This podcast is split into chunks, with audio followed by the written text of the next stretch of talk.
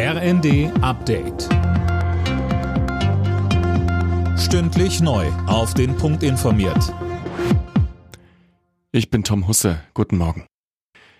In der von der Ukraine zurückeroberten Stadt Isium ist offenbar ein Massengrab gefunden worden.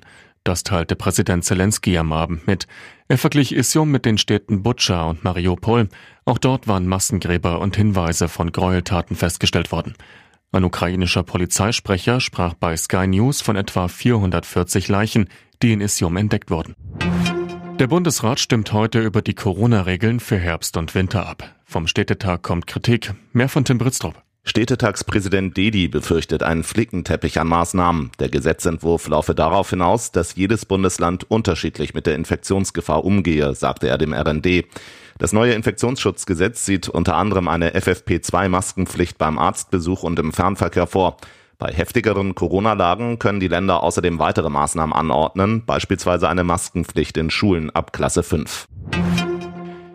Mehr als ein Drittel der Menschen in Deutschland rechnet mit Problemen, wenn es darum geht, die Energierechnung in diesem Winter zu zahlen.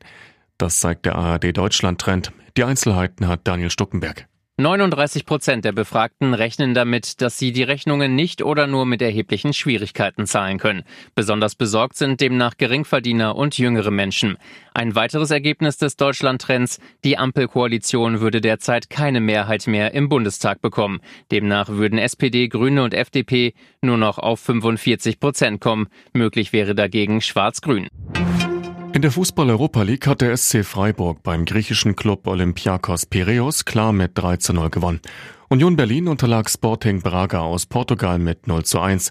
In der Conference League gewann der erste FC Köln zu Hause gegen Slowacko aus Tschechien mit 4 zu 2. Alle Nachrichten auf rnd.de